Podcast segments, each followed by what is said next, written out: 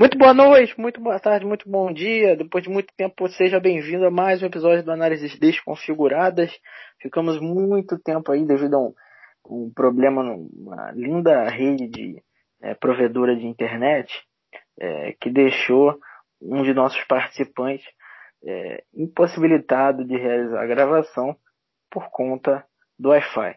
Mas resolvemos voltar uma formação um pouco diferente. Eu estou aqui na companhia do Vinícius Ramos. Bom dia, boa tarde, boa noite a todo mundo que está ouvindo o nosso podcast. Mais uma vez voltando aqui para fazer parte da galera do Análise. Eu estou meio sumido aí, eu faço parte da mesma companhia é, do Kaique. Nós estamos tendo problema com a empresa que, é, que a gente divulga mesmo, que a gente não tem essa de fazer média com.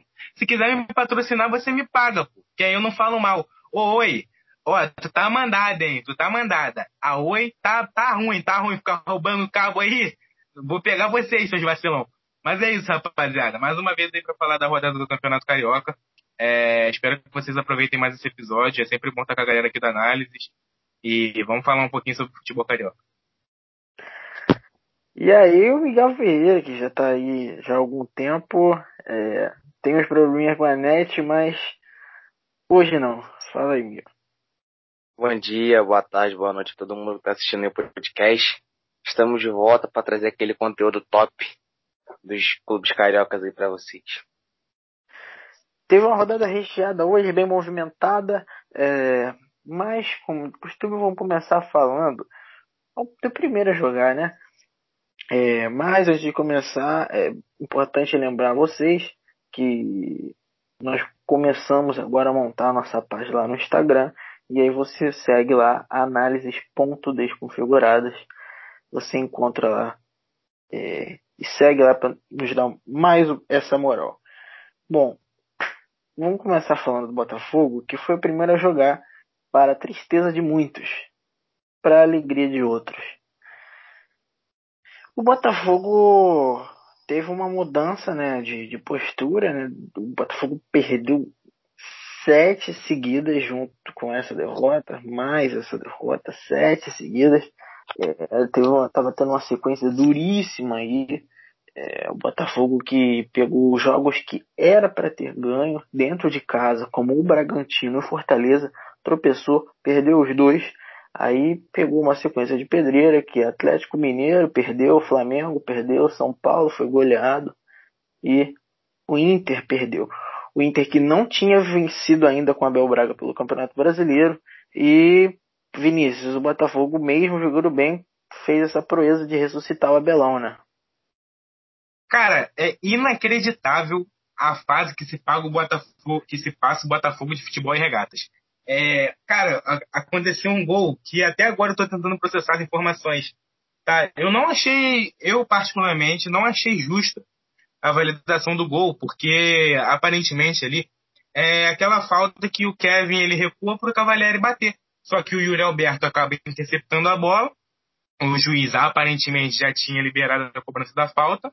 E aí o juiz validou o gol. Tanto que o Kevin bate a falta e ele sai andando para frente como se nada tivesse acontecido. Mas é inacreditável o que está acontecendo com o Botafogo. Que maré de azar. É, eu queria falar um pouco aqui, é, destacar negativamente é, os jogadores que vieram como contratações do ano, as contratações badaladas do Botafogo para conseguir vir para essa temporada bem que é o Keisuke Honda, que veio como jogador que seria a qualidade técnica do Botafogo, que faria assistências, que faria gols, que marcaria, que atacaria. No final a gente dizia que ele como segundo volante não estava rendendo, e agora botaram ele de meia, botam ele de segundo atacante, ele não rende nenhuma função. É, o Caio Alexandre, que é um volante é, provido da base, é um jogador com, que oferece muito menos, oferece muito mais ao Botafogo com muito menos custo. O Caio Alexandre é um jogador jovem que sobe da base. Quando o jogador sobe da base, ele é um jogador que ele recebe pouco. Ele custa pouco ao time do Botafogo e é o jogador que mais produz no Botafogo. É, então acho que o Botafogo tinha que começar a aproveitar um pouco mais a base. Tem o Matheus Nascimento, que é bom, bom jogador, que é atacante também. É, o Pedro Raul marcou gol na última partida, tentar tentando recuperar algum futebol que ele tem, que ele sabe jogar futebol. É, o Botafogo, para mim, eu cheguei a pensar que o Botafogo estava bem servido de atacantes e eu me enganei. É, e aí veio o, o Pedro Raul, ficou oscilando, jogava Babi, jogava Pedro Raul, no final nenhum dos dois estava dando conta. E aí o Calu, que entrou para tentar a experiência, né? Ele, tent, ele, ele jogou alguns jogos, só que também não, não rendeu. É, é, visível que ele tem uma qualidade técnica muito boa, mas que o jogador chega aqui no Brasil não rende, né? É diferente do futebol europeu do futebol brasileiro. Mas a esperança do Botafoguense era nele, e também não foi. Então eu acho que o Botafogo tem que começar a se utilizar mais das bases, da base e parar de depender de medalhões. Como, por exemplo, aconteceu com o Fluminense em 2009, naquela arrancada fenomenal, onde o Fluminense usou muito jogador da base. Onde os medalhões não estavam dando certo, o treinador chegou, bancou todos eles e falou assim: amigo, se você não jogar bola, o seu nome não vai jogar por você. E é isso. Esse cara que tá jogando melhor, esse cara que veio da base, esse cara que é mais novo, ele vai jogar no seu lugar e pronto, acabou.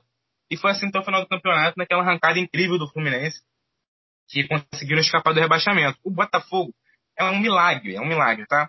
O Botafogo fugir do rebaixamento, o Botafogo tem que ganhar um a cada dois jogos. Agora, para a derrota do Internacional, essa condição fica ainda pior. E ainda conseguiram ressuscitar o Internacional de Abelão, né? que não estava jogando bem. É, o Abel tinha duas vitórias no comando do, da equipe do Colorado, duas vitórias que não serviram para nada, porque ele ganhou do Boca Juniors na Bomboneira. Do América. Do América Mineiro. E nenhuma das duas ele conseguiu a classificação, então são dois, foram duas vitórias que para nada serviram, e o Botafogo mesmo assim não conseguiu ganhar. Mas seria um empate, se não fosse aquele gol ridículo que o Botafogo tomou numa recuada que eu acho que o Kevin nem percebeu que poderia ser gol ali. Eu acho que ele foi na maior intenção dele dar mas, bola Mas mesmo assim foi bizonhice de todo mundo, né? É, todo o time tava disperso, né, cara? O Cavalieri mesmo foi andando pra bola, o Benevenuto tava saindo. Então, o juiz acho que tava de costas. O juiz tava de costas pro lance. O juiz nem viu o gol. Essa foi a grande verdade. O juiz, pro juiz não ver o gol, é porque o lance foi muito bizarro. E eu acho que todo mundo errou. Menos o Yuri que soube aproveitar a oportunidade e a, e a patetada, vamos dizer assim, do juiz. E, infelizmente, prejudicou o Botafogo na minha visão. Aí, Miguel, e aí é o seguinte, pô, o Botafogo chegou a, a, a ser assim, superior ao Inter em alguns momentos da partida. É, o Inter estava jogando no melhor estilo Abel Braga, de só lançar bola na área, chuveirinho, chuveirinho, chuveirinho, nada estava dando certo. O Inter começou a se desesperar, perdeu alguns golzinhos, é, é fato, mas o Botafogo estava melhor no jogo. O Barroca botando o time para frente, como eu disse, mudou a postura. É, mas é, por que será, Miguel, que quando o Botafogo toma um gol, aquela aquela postura do time cai 100%, os jogadores desanimam e não tem mais poder de reação nenhum. Bom, com certeza é o psicológico dos jogadores que está, está afetado. É, é claro que numa situação como essa que o clube vive, é, o jogador sente dentro e fora de campo o peso de carregar o time para fora da zona de rebaixamento, e quando ele toma um gol e se encontra numa situação meio sem saída ou difícil de sair, é, o psicológico se abala do jogador e acontece que a gente vem nos últimos jogos que vem acontecendo. É, esse, parece que o Botafogo se destabiliza e é isso que acontece. Eu queria também deixar registrado aqui que o Botafogo precisa de cinco vitórias para sair da zona do rebaixamento. O Botafogo tem três no campeonato com 25 jogos. Com 25 jogos. Eu Vou ser realista com os torcedores do Botafogo. Para mim, o Botafogo já está rebaixado. Infelizmente, digo isso com muito desgosto porque é uma pena pro futebol carioca. Mas para sair de lá de baixo é um milagre, realmente. É, mas é o que eu tô falando, né? De repente, e o Vinícius também é, saltou aí, é, o, o, lance da base, né, cara? É, apostar nos garotos e tal. E o Barroca, além de ser um cara que talvez já tenha mudado a postura do time, é um dos treinadores aí que passou pelo Botafogo nos últimos tempos que mais gosta de utilizar a base. O Barroca gosta muito de usar a base e talvez isso dê certo. Agora, o problema é o Barroca ter chegado tarde demais e a situação já está resolvida, né? Pro mal. É, de repente, Isso, isso é normal acontecer. Não é sempre que um cara chega para resolver a situação e tudo dá certo. A gente tem o caso de 2015 com o Jorginho, né, no Vasco. E é, infelizmente aí o Botafogo está numa situação muito difícil aí para se salvar e a probabilidade é muito grande de termos dois cariocas da Série B ano que vem. É, é... Miguel, agora, antes de você completar, só quero fazer uma pergunta para você. Diga. Diego Cavalieri, Vitor Luiz, Ellerson Canu, Kevin, Caio Alexandre, José Wellison, é, Varley, Honda, Bruno Nazário e Pedro Raul. Esse foi o time do Botafogo que entrou em campo contra o Inter. Esse elenco aí que eu acabei de te falar, merece estar na situação que tá ou podia estar um pouquinho melhor? Cara, merecer é, é uma palavra difícil, né? Porque Botafogo está onde está hoje não é por causa desse, desse elenco, desses jogadores que chegaram esse ano, é por uma péssima gestão de anos, é, muitos e muitos anos. Isso vem afundando o clube. Então, às vezes, o cara, por exemplo, é contratado para fazer um bom ano, uma boa atuação pelo clube, se vê com uma gestão como essa, com problemas, é, com problemas na diretoria, presidente sai, presidente fica. É, acaba com o psicológico do cara. É isso que eu, que eu disse na minha outra declaração. Acaba com o psicológico do cara. Então, às vezes nem é questão de merecer ou não, é porque realmente é a situação que o Botafogo se encontra, sabe? Parece que o Botafogo tá se afundando mais. E isso não é culpa dos jogadores, mano. Creio eu. Óbvio que tem uma parcela, mas jogar essa responsabilidade toda para os jogadores é, é difícil. É, o que, que você queria acrescentar aí? Ou já esqueceu? É, eu queria acrescentar que você falou sobre a base, utilizar a base. Mas, cara, você botar um garoto de 16, 17, 18 anos numa situação como essa do Botafogo também é complicado. Concordo que tem que utilizar com jogadores tem jogador que já está pronto, que já dá para usar. Um exemplo deles é o Matheus Nascimento. Mas é, acaba deixando o jogador também encurralado, porque você bota uma responsabilidade, um peso no garoto, que, pô, ele acabou de subir, ele não tem responsabilidade nenhuma perante a situação que o time se encontra, sabe? Então, ter cuidado realmente, o Botafogo está numa situação muito complicada, e, como eu falei, é um milagre para sair de onde está. Um milagre. É, falando em base, o Botafogo que, que foi vice hoje para o Vasco na final do, do Campeonato Carioca Sub-20. O Vasco é, empatou o primeiro jogo, né, 1 a 1 gol do PEC. E agora o jogo da volta foi Vasco 1 a 0 gol aos 36 do segundo tempo do Figueiredo, Vasco campeão carioca. É, agora, agora é o seguinte, o Botafogo, gente, tem o Vinícius. Agora o Botafogo tem o jogo da vida. Né? Todo jogo agora do Botafogo é o jogo da vida. Mas agora é o seguinte: Botafogo e o Curitiba é ganhar ou ganhar. É, adversário direto, né? São dois adversários que brigam ali na parte de baixo da tabela. É, eu, como torcedor vascaíno, tô torcendo pelo empate. É ninguém colar ali no meu Vascão, né? Mas é. pro Botafogo é vencer, pro Curitiba é vencer também, aproveitar o mau momento do Curitiba que demitiu o Rodrigo Santana depois da derrota pro Sport hoje. E eu acho que o Curitiba tá mais perdido que o Botafogo. Na real, eu acho que não. Eu acho que são dois times que estão muito parelhos ali na questão tá na do, situação, da perdição. Claro, né? Da perdição, porque o Botafogo demitiu dois técnicos, um, um técnico que não treinou um time, e o Rodrigo e o, e o Curitiba já demitiu dois técnicos nesse campeonato brasileiro. Na verdade, três técnicos nesse campeonato brasileiro. Então, é o momento que o Botafogo tem, é o momento que o Curitiba tem. Então, quem quiser. É. É, quem quiser se salvar esse ano, vai ter que ganhar. Se não, se empatar, os dois vão morrer abraçados.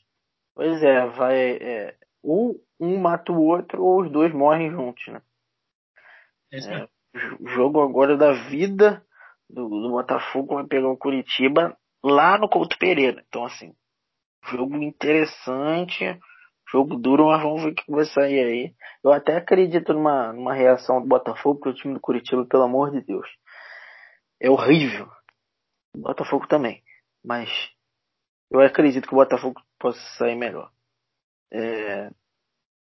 Vamos falar então nosso palpite aí rapidinho. Curitiba e Botafogo, próximo jogo aí do Fogão. Começando pelo Miguel. Eu acho que vai ser um jogo complicado. Eu assino embaixo em tudo, sobre tudo que o Vinícius falou. É, matar ou morrer nesse jogo para ambas as equipes. Mas eu tenho esperança de que o Botafogo consiga sair dessa zona de rebaixamento. E 2x1 um, Botafogo. E aí, Vinícius? Cara, é... tem 0x0 que é bom. E tem 0x0 que é ruim demais. E tem 1x1 que é pior que o 0x0 ruim. Então eu vou nesse 1x1. Vai ser um 1x1 com dois gols chorados, chorados, chorados. E eu vou apostar dois autores de gol. Se o Honda se mantiver no time, ele vai cravar nesse jogo. Porque ele vai cravar assim no início do jogo. Vai, vamos, vamos, vamos, vamos, vamos, fogão. E aí, no finalzinho do jogo, aos 40 do segundo tempo, estará lá ele, Giovanni Augusto, para empatar a partida e cravar o é. rebaixamento dos dois times. Exatamente, não é nem o rebaixamento do Botafogo. É Exatamente. É verdade. Caramba, é, é um placar muito provável, uma coisa muito provável aí. Semana que vem a gente vai ver se você estava certo ou não. Eu vou num 0 a 0 é, é mais fácil para mim. Eu vou no comodismo de apostar no 0 a 0 nesse jogo feio.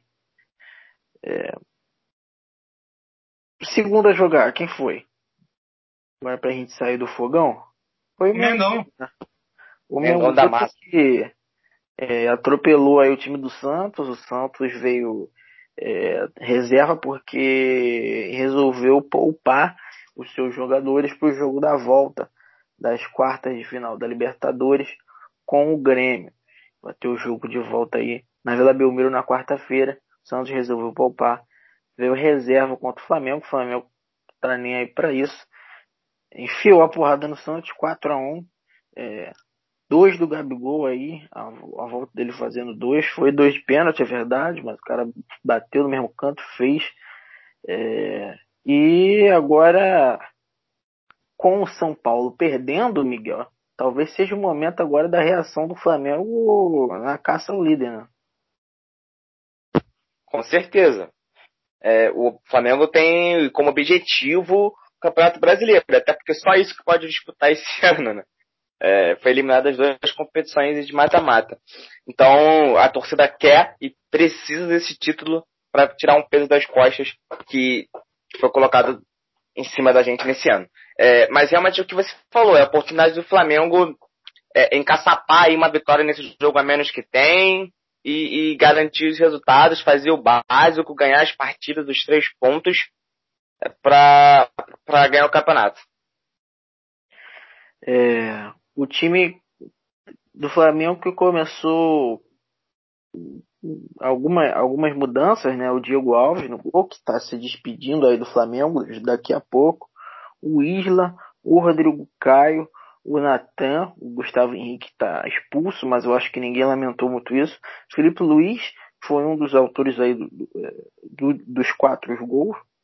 Everton Ribeiro, o menino João Gomes, né? O Gerson, Rascaeta, o Gabigol, que agora está com uma palhaçada de Gabi, agora é Gabi, virou Gabi.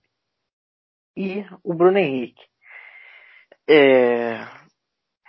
Vinícius, é interessante, né, cara? A gente não sabe o que esperar do Flamengo porque o Flamengo tem uma. tá tendo umas atuações assim, dignas de Flamengo 2019, mas aí a outra tropeça ali, aí. Enfim, mas é, acredita que o Flamengo pode conseguir esse título aí, que como o Miguel botou é obrigação? É muito difícil você dizer que o Flamengo tem atuações de 2019. O Flamengo tem lampejos de futebol, é, dessa vez em cima do time misto do Santos. É, mas o Flamengo tem sim, cara, chance de brigar. É muito difícil, porque tem o Galo que não disputa nenhuma competição, bem como o Flamengo. Tem o São Paulo que ainda joga a Copa do Brasil. Então é aproveitar que o São Paulo ainda joga uma outra competição e tentar buscar. É, agora o Flamengo tem uma sequência que pode ser boa, Pega o Bahia aqui no Maracanã, depois pega o Fortaleza é... fora. O Bahia que tem a pior defesa do campeonato, então é mais é. um jogo o Flamengo se é, recuperar o gás, né, cara? Aquele famoso jogo que você tem que meter muito gol, que você tem que pressionar, que você tem que fazer valer os 90 minutos. Para dar um gás no time, para dar uma moral no time, para depois pegar um Fortaleza, que aí depois pega o Fluminense. Aqui no Maracanã, e aí já é um jogo mais complicado, é, por ser clássico, é, e, e o Fluminense estar em uma boa fase também. Sim. Então, o Flamengo tem dois jogos, dois jogos pela frente para tentar buscar os seis pontos, para aí sim conseguir pegar uma, um, um gás para se levantar, porque o Flamengo está precisando disso. É, vem de vitória suada contra o Botafogo, eliminação para o Racing. Então, o que o time precisa mesmo é dessa moral de meter muito gol, de festejar, de depois ir no Twitter e falar tudo normal, aqui é vapo, para conseguir é, tentar a recuperação do campeonato, porque o São Paulo perdendo abre brecha para o Atlético Mineiro e para o Flamengo. O Atlético Mineiro que ganhou essa rodada. Então é isso. Tem que buscar até o final, porque é realmente obrigação do Flamengo de trazer esse brasileiro pelo investimento que fez. Agora, uma curiosidade aqui pro, pro, os rubro, rubro-negros ficarem mais otimistas, né? Para quem tem superstição, para quem tem esperança nesse título aí, é, o cara, o cara do São Paulo, né, que é o Luciano, se lesionou e a gente ainda não sabe aí quanto tempo vai ficar fora, mas vai ficar um tempinho fora aí. Luciano que se machucou e estava marcando todo o santo jogo aí pelo São Paulo, estava sendo o principal jogador aí do, do time paulista e agora é, vai ter um, uns joguinhos aí que o São Paulo não vai poder contar com ele. Outro motivo também para o Flamengo crescer essa esperança aí. Agora, o Miguel, só, só para não esquecer, o Vinícius, o Vinícius falou aí do Bahia que tem a pior defesa do campeonato, e o Flamengo, mesmo estando lá no topo da tabela, também tem uma das piores defesas do campeonato, né, cara? Impressionante. O time é, jogando com um time misto do Santos, que é mais inferior, mete quatro gols, mas toma um, como, como é de costume todo jogo, né, cara? É, o que você falou, virou costume tomar gol. O Flamengo todo santo jogo toma um gol, não importa se esteja ganhando. Enfim, tem, tem que tomar um gol, isso independente do zagueiro que tá jogando, Gustavo Henrique, Léo Pereira, Natan, Tuller, Rodrigo Caio, o Flamengo sempre toma gol. E, e é, já não acho mais que é um problema individual, como eu culpei muitas vezes aí o Gustavo Henrique, o Léo Pereira, porque a partir do momento que o, a, o sistema defensivo falha, mais de 5, 6, 7, 8 vezes, já não é um problema de um ou dois jogadores, é um problema do sistema inteiro. Então alguma coisa tem que ser feita porque não tá legal, realmente. O time ganha de 4 a 0 e, e toma aquele gol, sabe? Até fica meio sem reação porque o jogo dominado é, era um jogo para dar uma moral pro time, sem, sem tomar gol e tal, e toma um gol bobo. Como que foi? Tem que mudar. É, foi, foi assim até com Curitiba, aqui no Maracanã, né? Tava 3 a 0 toma um golzinho no final ali. Bobo também. É, agora, para você o Rogério Ceni já convenceu ou ainda tem trabalho, muito trabalho aí pela frente? Não, até não, não, convenceu porque foi eliminado da Libertadores, né? Ele é Copa do Brasil, tudo bem que não foi culpa dele, ele entrou numa enrascada, essa é a realidade. Ele entrou numa enrascada, é, tá tentando fazer o trabalho dele, acertar o projeto dele mas foi eliminado de duas competições que eram prioridades para o Flamengo. Então não tem como falar que convenceu a torcida. Ele fez um bom jogo, um bom resultado. Espero que continue com esse trabalho, esse bom trabalho. E aí, como o Vinícius falou, agora aproveitar a sequência, é, vai, vamos dar aqui o palpite para o próximo jogo do Flamengo, que é, se tudo der certo, é bater em cachorro morto, né? Porque Bahia é um fortíssimo candidato aí ao rebaixamento também. É, tá na briga lá embaixo. Bahia tá muito mal no campeonato. Não tem tradição de é, ganhar do Flamengo aqui no Maracanã. E arrisco o placar aí, Miguel. Cara, bater em cachorro morto quando se fala de Flamengo. Pô, a gente empatou com o Bragantino, perdeu para o Atlético Goianiense, empatou com o Atlético Goianiense, eu não vou falar nada de cachorro morto, não, sabe? Eu vou num resultado humilde. Humilde porque é o que eu espero desse jogo, né? Flamengo, pelo menos, garanto os três pontos. Vou num 2 a 1 um também. Três pontos, obrigação, segue o jogo. E aí, Vinícius? Pô, não é possível que vocês não vão arriscar um, palpite que o Flamengo não tome gol. 3 a 0 Porque o Flamengo tem que buscar recuperação. E não pode tomar gol. Pra dar moral pro sistema defensivo. Esse é um jogo e falar assim, porra, até que enfim a gente não sofreu um gol. E é isso. Pra dar confiança. Flamengo 3x0. Eu vou, ver mesmo placar, vamos 3x0. Acho que o Flamengo não vai encontrar dificuldade nenhuma é, para bater no Bahia. O problema todo é que é aquilo, né? O próprio torcedor flamenguista sabe. Quando o Flamengo só depende dele mesmo, dá no que dá. Então esse eu acho que vai ser o grande problema, mas é, pela lógica vai dar Flamengo e, e muito fácil. É, algum destaque, Miguel, para adicionar ou a gente pode infelizmente passar para o próximo jogo? Tem um destaque aí, essa porra de Gabi, assim, porra, só pra soltar que Desculpa, mas é uma putaria, né, meu parceiro? Porra! É Gabigol, acabou, porra. Acabou, Gabi, Gabi, porra. Tá de sacanagem. Cara, concentra... cara, ele tem a oportunidade de botar Gabigol, Gabriel, Gabriel Barbosa. Ele bota Gabi, mano. Porra, pelo amor porra, de Deus. Isso é estrelismo, tem que se concentrar dentro de campo, não ficar procurando, ah, quer ser chamado de Gabi, de sei lá o que, se concentra na bola, no jogo, pô. Bobeira do caralho. Pois é, e o cara também... mete dois gols e estão reclamando do nome do cara na camisa. não, não, é, a torcida do Flamengo. Não, eu, tô, eu só tô falando, eu tô falando que eu achei uma palhaçada. Assim, mas, como o cara tá fazendo parte dele, tudo bem, mas eu, não, eu tenho o direito de achar, continuar achando uma palhaçada. Então, infelizmente, a gente pode passar pro último jogo, né? Que é, clássico carioca, Vasco Fluminense em São Januário. Fluminense favoritíssimo pro jogo, favoritíssimo entre aspas, né? Favoritíssimo pelo momento, mas tinham três tabus ali para serem quebrados em caso de vitória do Fluminense sobre o Vasco e São Januário. Quais são eles?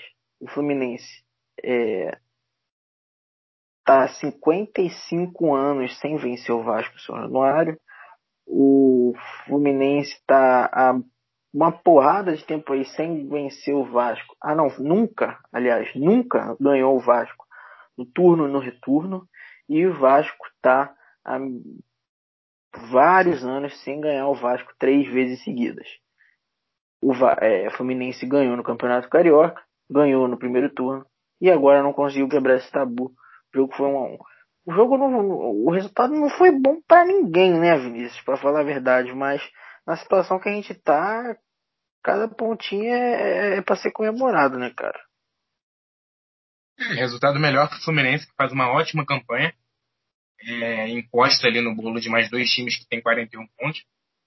É, na verdade, o Fluminense vai a 40 pontos. Então, é, é, o, o, Vasco, que foi mal na partida, é, garantiu um a um, que dos males o menor, poderia ter perdido, deveria ter perdido, mas o Cano achou um gol mais uma vez, o Anjo Salvador do Vasco da Gama. E o Fluminense eu realmente não entendi, porque o Fluminense jogou muito bem o primeiro tempo, é, poderia ter metido um, dois, três Mas, gols no Vasco. O Fluminense quis empatar. O Fluminense quis empatar. Pediu, pediu. É, é, é, é, aquela coisa que eu realmente não consigo entender, cara, de treinador, porque não, pode, não é possível que seja coincidência. O Fluminense fez 1 a 0 estava jogando muito, muito, muito bem contra o Vasco. Amassava o Vasco, na verdade. O Vasco mal conseguia jogar futebol. Se e quisesse Fluminense... no primeiro tempo, conseguia, né? Conseguia. E no segundo tempo voltou, parece que sentado no resultado. Tá 1x0, o Fluminense abdicou de atacar, abdicou de jogar bola, não quis mais a bola, devolvia a bola pro Vasco. E o Vasco, a sorte do Fluminense é que o Vasco não sabe o que fazer com a bola. Então, é. É, um, é um, time de futebol que não sabe o que fazer com a bola. Né? Soubesse, o Vasco viraria esse jogo de tão é, apático que ficou o Fluminense no segundo tempo.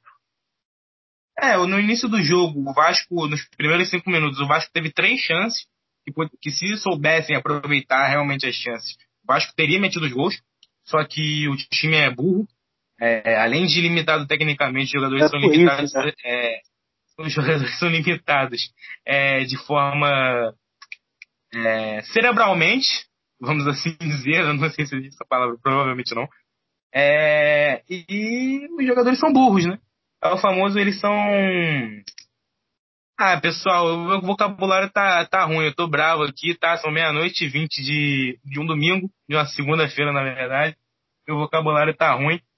Mas, mas os jogadores são burros. É popular burro. Então, então é, se o Fluminense estivesse querendo jogar, querendo futebol ainda no segundo tempo, o Fluminense teria metido gol no Vasco. E vou te falar, o Léo Gil é o Márcio Araújo argentino e Marco é. Júnior. Eu não vou nem falar nada. Gustavo Pô, Torres. Cara, Porra. Aí que tá eu me problema. a comentar. O suposto jogador Neto Borges, que conseguiu então, aí, fazer uma jogada. Aí é que é o problema. É, eu vou até falar a escalação do Vasco, eu não vou nem vou olhar aqui, porque infeliz, infelizmente eu lembro dessa escalação de cabeça. O Vasco, o Vasco voltou no, no esquema de 4-2-3-1, que é uma coisa que eu particularmente apoio. Não estava dando certo três zagueiros. Ah, não, botar três zagueiros para ser um time defensivo jogar no contra-ataque. Conclusão, toma goleada e não faz gol. Ou seja, não deu certo. Voltou o time pro 4-2-3-1. Gostei. Agora, os bonecos que o cara escolhe para jogar, não tem como, né, mano? Pô, Marco Júnior e Léo Gil no mesmo meio campo, não tem. Pô, é, é de sangrar os olhos. Enfim, foi Fernando Miguel, Léo Matos, Castan e Jadson, a pior dupla de zaga que entrou em campo no Vasco esse ano. Castan e Jadson. É, Neto Borges na lateral esquerda. Como eu disse, Marco Júnior e Léo Gil. Andrei Juninho no banco, tá? É, Benite como armador, nas pontas Vinícius Peladeiro e Gustavo Paredes, para o narrador lá da Comebol TV, Gustavo Paredes, e o Cano na frente. É, a formação tá ok, tá ok. Quer dizer, ok, ok, tá, tá ok. Agora, porra, Miguel, me explica isso, Miguel. Como é que tem, como é que tu tem um cara, uns caras que pode fazer a diferença no jogo, que é o caso do Andrei, que é o caso do Juninho, menino da base, e você deixa os caras no banco, tá Marco Júnior, ele é o Gil, cara. Como? Isso não existe. O time na situação que tá, que, pra que essa teimosia do treinador? Ele não conhece as peças que ele tem, cara. Ou os caras vão muito mal no treino, não é possível. Bom, é o que você falou, né? Eu acho que o treinador não conhece as peças que ele tem. Porque é evidente o nível de qualidade de, de um, de um Andrei para um Léo Gil, sei lá, de um Jadson para um Ricardo Graça, que acho que ficou no banco por opção também. Se eu tiver errado, me corrija. Opção dele.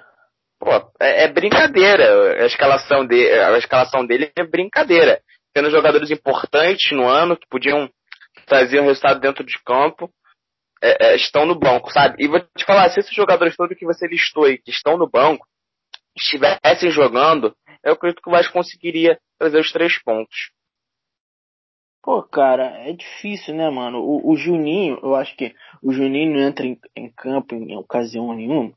A, a, o único, a única vez que o Juninho entrou em campo foi contra, contra o Grêmio, que o Grêmio já tava ganhando de 3 a 0 Aí tu quer, quer que o moleque faça o quê?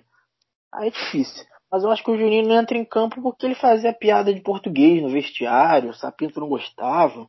Deve ser alguma explicação assim.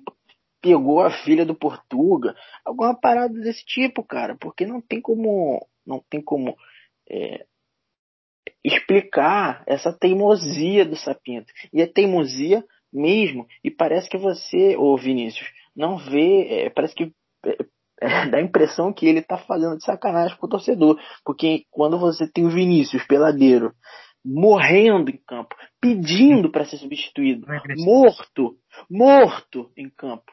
Ele, o jogador pediu substituição. Ele demora 7 minutos para tirar o cara, tirar com 80 minutos de jogo, pô, isso é sacanagem, cara. Ele é, é, é, parece que ele tá brincando com o torcedor. Ele quer testar, tipo assim, ah não, vou deixar o Vinícius morrer em campo. para depois eu tirar ele pô, é, é, sacanagem, né? E aí, antes de passar pro Vinícius, só separar, que ler esse tweet maravilhoso aqui que eu separei, é, que o comentarista falou, Gustavo Torres não sabe jogar de costas. Meu amigo, ele não sabe jogar nem de costas, nem de frente, nem de lado. Não jogar. Essa, é, essa é a parada, entendeu? Não sabe. Fala aí, Vinícius. Desabafa um pouquinho. Cara, é, é real que desabafo eu já fiz aqui nesse podcast. Eu vou parar de passar vergonha, porque eu vou deixar essa, essa função de passar vergonha pro Ricardo Sapino. É, a parada é que algo que resume muito, velho, o trabalho do cara. O Vinícius estava cheio, cheio, cheio, cheio, cheio de câimbra, não aguentava mais jogar futebol. Corria para lá e para cá porque ele manda o Vinícius voltar para marcar. O cara olha pro banco, e fala, irmão, você aguenta mais um pouquinho? Ele fala, beleza, mas não aguenta. Aí passa cinco minutos. Ele, cara, não tá dando, velho. Não tá dando. Não tem como aqui, não tem como aguentar. Tô morrendo. Aí ele fala, não, não. Relaxa, pai. Aí ele entra com a substituição que vai mudar o rumo do jogo. Ribamar. E aí ele puxa. Foi a cena mais Você engraçada. do escuta- Você só. O, o torcedor vascaíno tá ali reclamando. Pô, ele não mexe no time, ele não mexe no time, ele não mexe no time. Aí tu só escuta assim. Fulano, vem aí Ribamar. Aí tu, porra, cara, pra que que tu vai mexer no time? É impressionante, A questão- cara. Cara, a cena mais engraçada do jogo foi quando a Globo filmou o, o Ribamar e o Juninho entrariam. Ai, nossa. E aí passou um tempo, e aí entrou só o Ribamar. E aí o Gustavo Villani, que tava narrando o jogo, estranhou. Mas não entrar o Juninho também, Guido? Aí o Guido, não, é exatamente isso que eu queria falar. O Ricardo Graça olhou aqui pro Ricardo Sapinto e falou, pro auxiliar do Ricardo Sapinto falou, olha, mas tem mais uma substituição, não vai entrar com o Juninho? Aí ele falou, não, é isso mesmo. E o Juninho, que estava preparado para entrar, já tinha tirado o colete, voltou para sentar no banco. Para deixar o, Léo Gil, o Léo Gil e o Marco Júnior, Marco Júnior no, no jogo. Inacreditável, Aí, sem inacreditável. sacanagem. Você que não acompanha o, o time do Vasco, 90 minutos de Marco Júnior é muito sofrimento. É muito, mas é muito sofrimento. O Léo Gil, às vezes, ele tem, ele dá aquelas iludidas, como por exemplo, foi ele que deu assistência pro gol do Cano. O que eu não gostei, porque aí é mais um pontinho pro português de insistir desse argentino arrombado do time. É, mas o Marco Júnior não faz nada, cara. O Marco Júnior não faz nada. Velho, o Marco Júnior, cara, é engraçado ver o Marco Júnior jogando. Tem lances assim, cara. O Marco Júnior recebe a bola assim na intermediária, aí ele prepara o corpo, posiciona o jogador, ele, caralho, vai bater pro gol.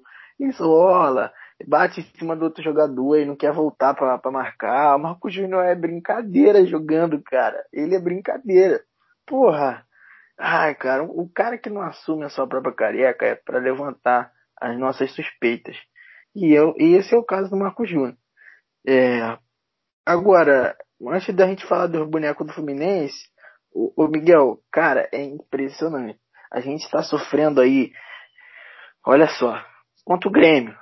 4 a 0 Grêmio. O Vasco não ofereceu perigo, ninguém fez gol. É, defensa, é, e Justiça. 1 a 0 defensa, Vasco não fez gol, Ribamar perdeu 5 gols feitos. 4 a 1 Ceará, o único gol do, do Vasco foi de pênalti. E aí, por que isso? Porque o Cano estava com Covid estava fora do time. O primeiro jogo do Cano no time, já volta fazendo gol e dando aquele pontinho milagroso pro Vasco. É, Cano, a verdade é uma só, o Cano não merece o time que ele joga, né? Cara, pois é, né? É o que eu venho falando desde o começo do campeonato, eu tô cansado de repetir aqui. O Vasco criou uma dependência do Cano. O time não faz gol se o Cano não estiver em campo. Essa é a realidade. O time não faz gol sem.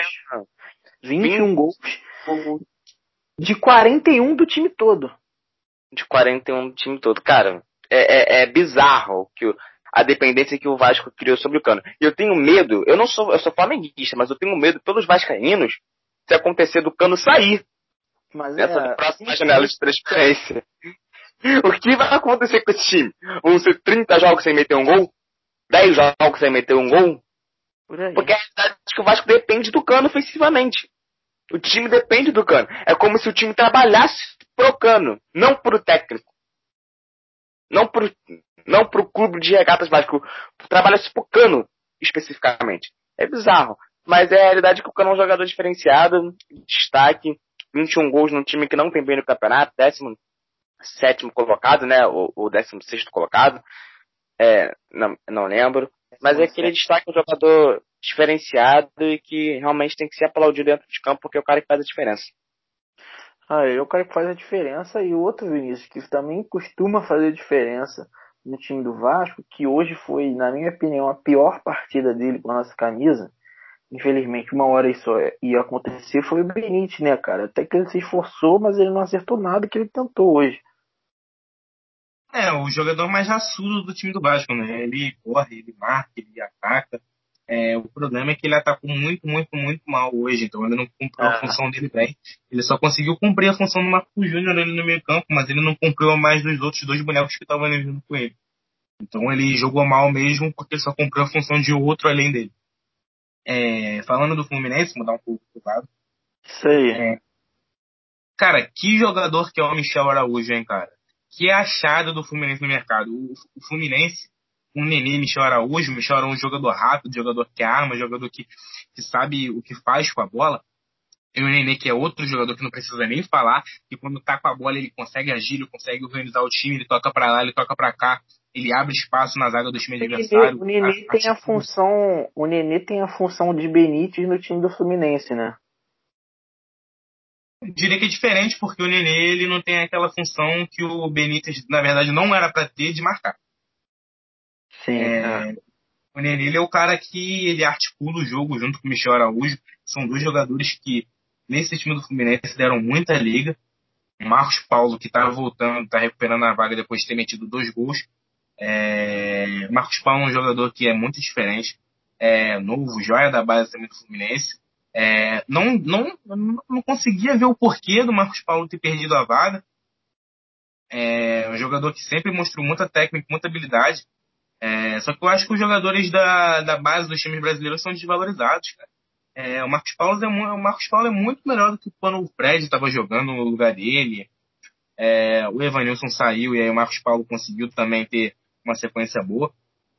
Então, assim, cara, o Fluminense está bem para a temporada. Se o Marcon conseguir manter o que o Odair estava fazendo, vai ser uma muito, vai ser uma boa pro Fluminense. Perdeu o Digão, que é líder dentro do time, mas também não sabemos se o Fluminense vai trazer um técnico é, um técnico novo, se vai manter o Marcão para o resto da temporada, porque o Marcão, nas oportunidades que ele teve como treinador do Fluminense, evidente que ele não pode fazer o que ele fez hoje, que é sentar em cima do resultado, o Marcão é um bom treinador.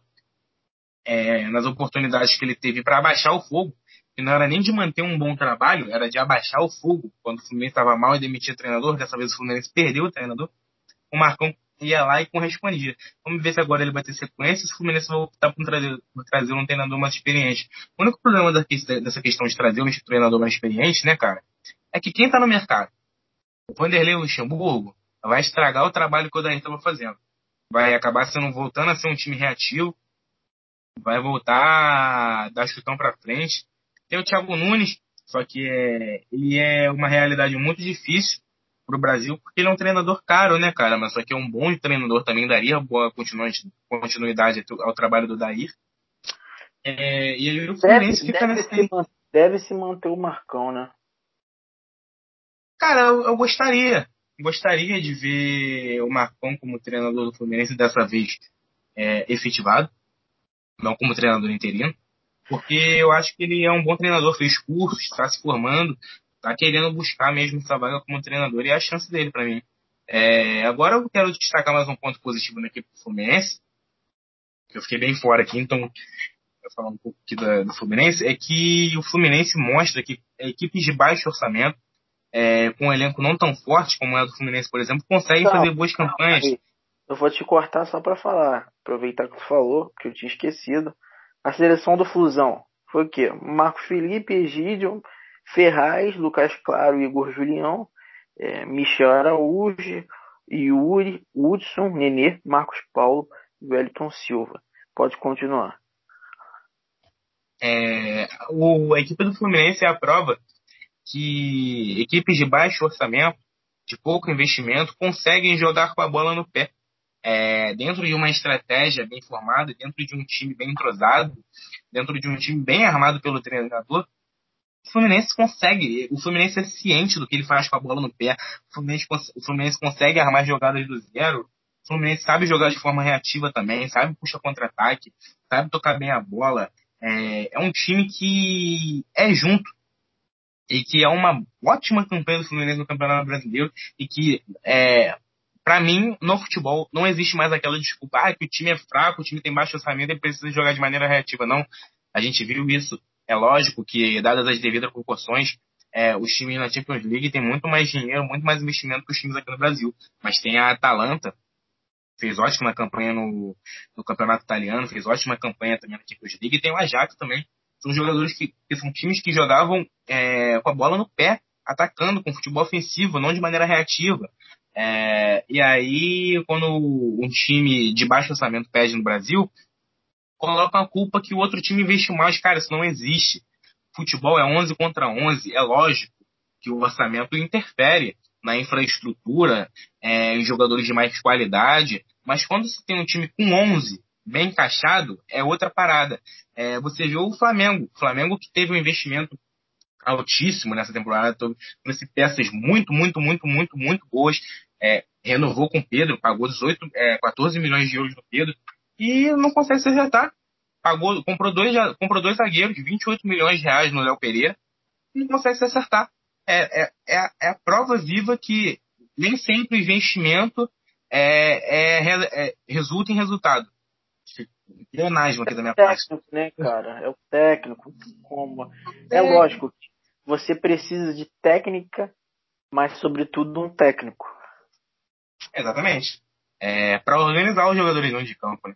Porque não adianta você montar uma super seleção, parece até eu no FIFA, que eu contrato 55 jogadores absurdos de bom. Contrato Messi, trago o Cristiano Ronaldo, trago o Neymar e perco de 1 a 0 pro, pro, pro 15 de Piracicaba. Porque eu sou ruim treinando. Então é, é aquilo, não adianta você trazer várias estrelas e não conseguir combinar todas elas. É, tudo bem que o Flamengo fez contratações erradas. Gustavo Henrique iludiu e o Léo Pereira também iludiu. Mas eu acredito ainda que eles podem ser bons jogadores dentro de um esquema que funcione. Porque não é possível que o Digão seja melhor que o Léo Pereira.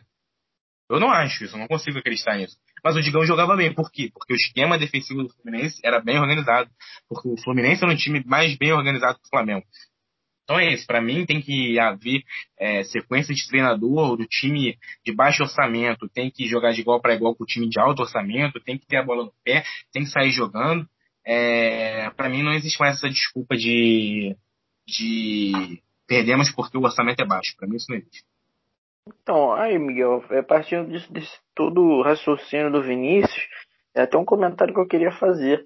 É, tomara que o trabalho iniciado pelo Odair no Fluminense sirva de exemplo a esses técnicos que estão surgindo agora no futebol brasileiro, é, sobretudo carioca, né? Que, pô, você tem um time fraco, mas não precisa jogar o tempo todo para trás. E é uma coisa que eu estava comentando, não sei se você concorda comigo, é, tem esse exemplo mais atual, que é o Fluminense, mas como a gente já teve muito do Flamengo também. Ah, o Flamengo já você sabe muito mais do que eu, já teve times assim no papel horrorosos, horrendos, nos últimos aí 10 anos já teve times muito feios, mas em um desses anos, por exemplo, o Flamengo foi campeão da Copa do Brasil.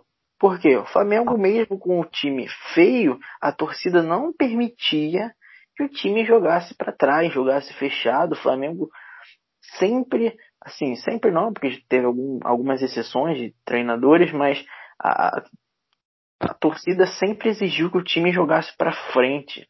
É, tomava uma porrada, a torcida não tava nem aí, queria que jogasse para frente, para frente, para frente. E acabou dando certo, entendeu? O Flamengo escapou de rebaixamentos, o Flamengo ganhou título importante. E é o que Vasco e Botafogo não tem conseguido fazer, né, cara? Com certeza, eu concordo com tudo que você falou, com tudo que o Vinícius falou também é, serve de parâmetro também a situação final do Mundial aí, Flamengo, mais que seja uma equipe bem estruturada, tal, jogou contra uma equipe que um zagueiro vale mais do que a equipe inteira e conseguiu, mesmo perdendo, um bom resultado, conseguiu provar que é o que o Vinícius falou, futebol é 11 contra 11, se resolve dentro de campo, não importa valor, não importa o dinheiro que você tem. É exatamente isso, o Odair também provou isso, com o investimento que tinha, com os jogadores que tinha, conseguiu formar um grupo, uma família. Você viu que os jogadores do, Flamengo, do, do Fluminense, desculpa, são unidos e, e conseguem jogar. Você, você vê o jogo do Fluminense, você é, percebe que os jogadores são unidos, sabe? É um brigando com o outro. Quando um erra, tu fala, não, vem aqui. E é realmente o que gera química entre os times e os jogadores. Então é um trabalho que realmente tem que se aplaudir. Os outros técnicos brasileiros é, tem que botar o D como parâmetro com o trabalho que fez aí.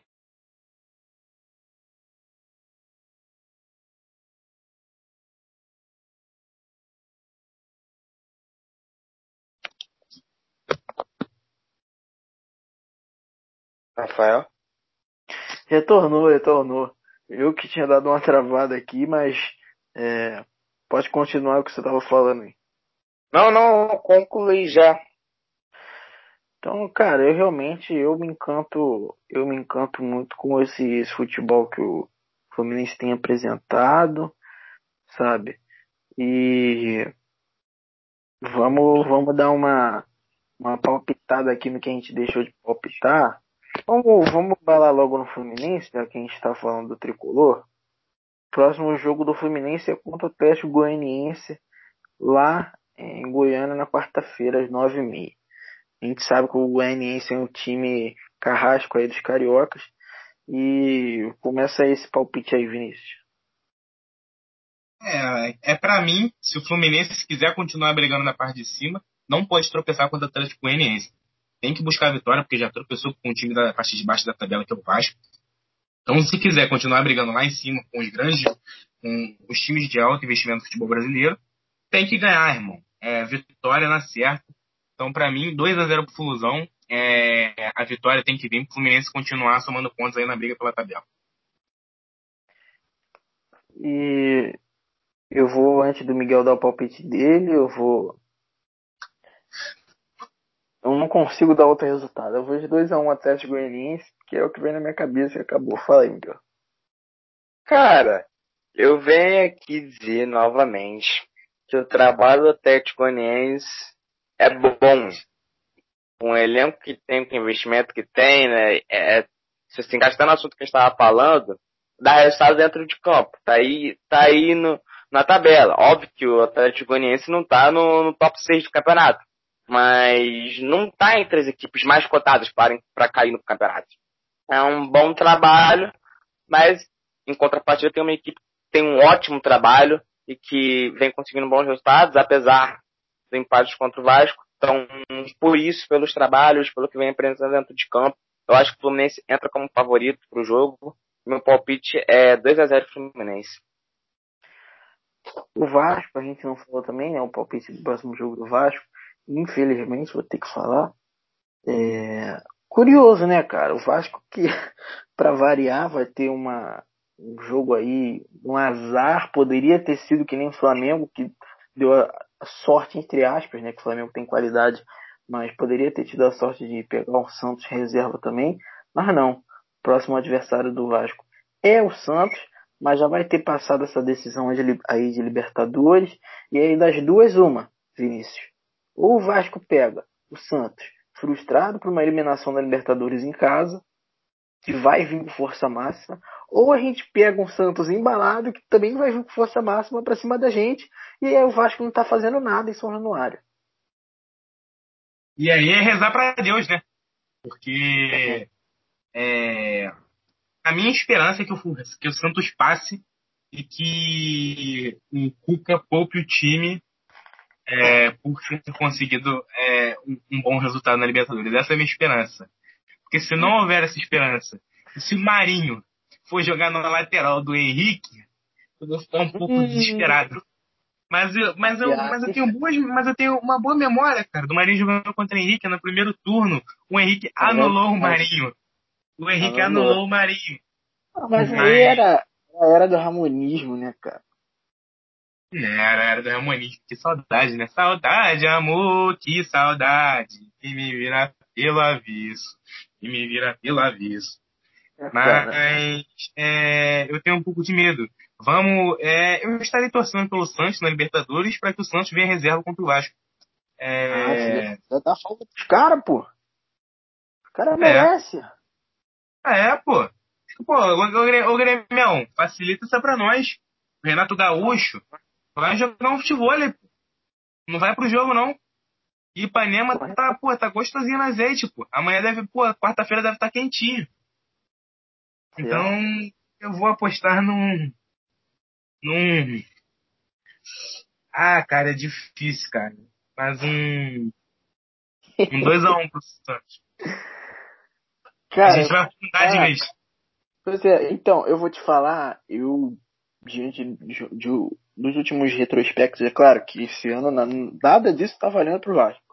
Eu me, eu me ferrei todas as vezes que eu fui em últimos retrospectos. Mas tudo bem. Eu vou ser otimista e eu vou apostar naquela, naquela vitória do Vasco de 1 a 0 golzinho de pênalti do Cano, que assim vai ser sofrência até o final, Santos perdendo o gol pra canudo e aquela vitória assim pra iludir o torcedor, mas que não quer dizer nada. Mas eu vou de 1 a 0 Vasco. E aí, o que tu acha aí dessa moral aí pra nós? Cara, eu vocês estão numa situação bem complicada, porque o time do Santos é bom, tanto que está aí na Libertadores. É, eu acho que vai se classificar. Mas mais nada, né? A verdade é que o Santos vem estuprando o Vasco já tem um tempo. É, é, o 3 a 0 com o hat-trick do Gol, nosso amigo Vinícius estava no estádio e tal. E eu vou apostar em outro 3 a 0 não com o hat-trick do Marinho, mas com um ou dois gols deles, dele e outro gol de sei lá alguém. 3 a 0 Santos. Vou ficar alto. É, lembrando que. É... Lembrando que no primeiro turno a gente empatou na Vila, né? 2 a 2 é, eu acho que reserva lá. Eu vou citar uma curiosidade aqui. É... A sorte é que não tem torcida, porque se eu tivesse no estádio, eu tenho um, um péssimo retrospecto em jogos contra o Santos. Contra o em 2012, Sim. em 2013, na verdade, é, 2012 ou 13, acho que foi 12. Em 2012, o Vasco jogava contra o Santos no Maracanã. E o Vasco começou perdendo de 2 a 0 e o André Balada empatou o jogo em 2 a 2 Não, isso foi 2013, perdão.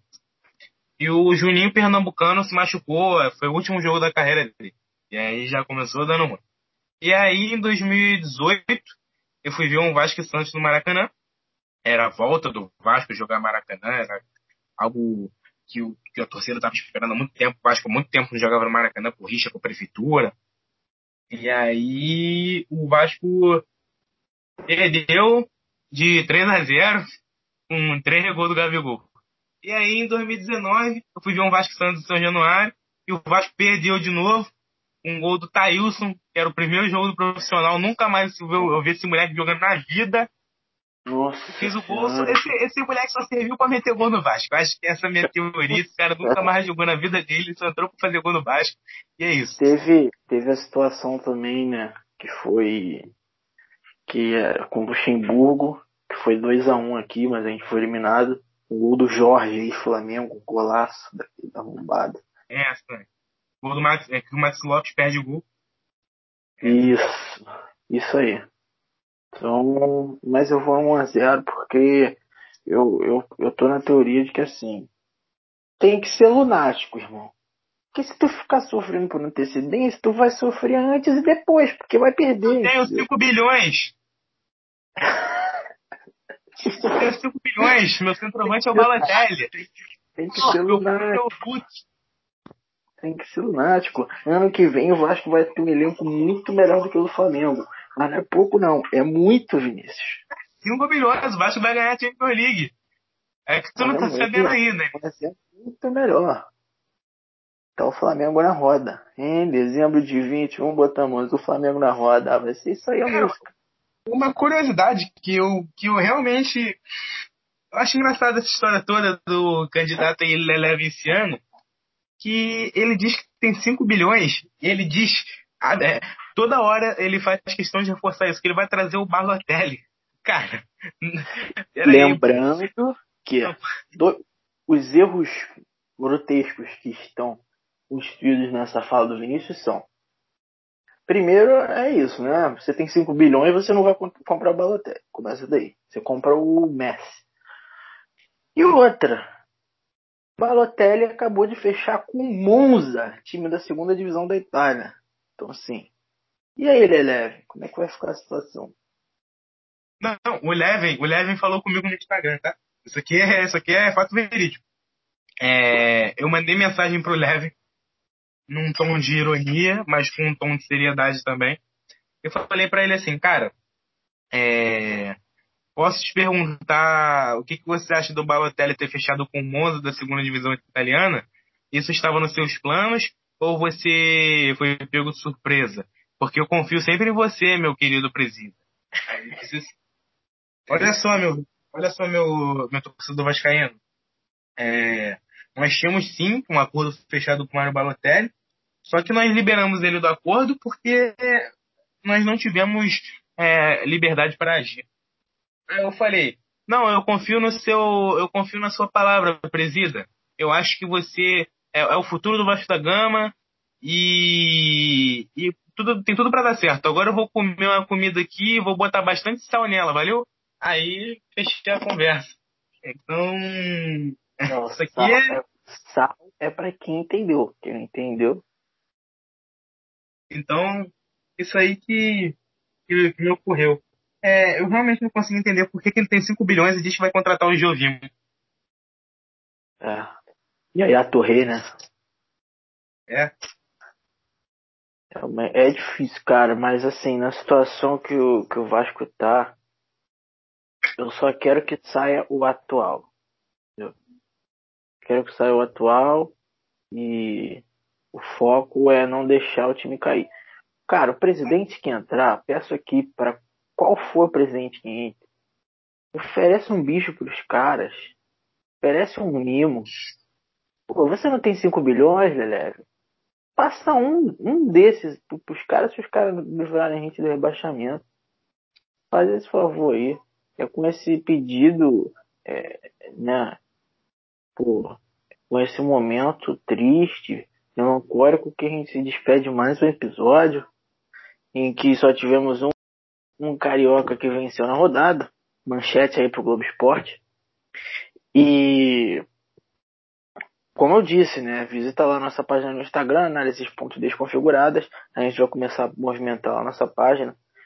E, muito obrigado para você que escutou a gente até aqui. Ficou bom esse, né, gente? Ficou engraçado e como é que a galera acessa aí a gente, se despede, fecha esse episódio. É, obrigado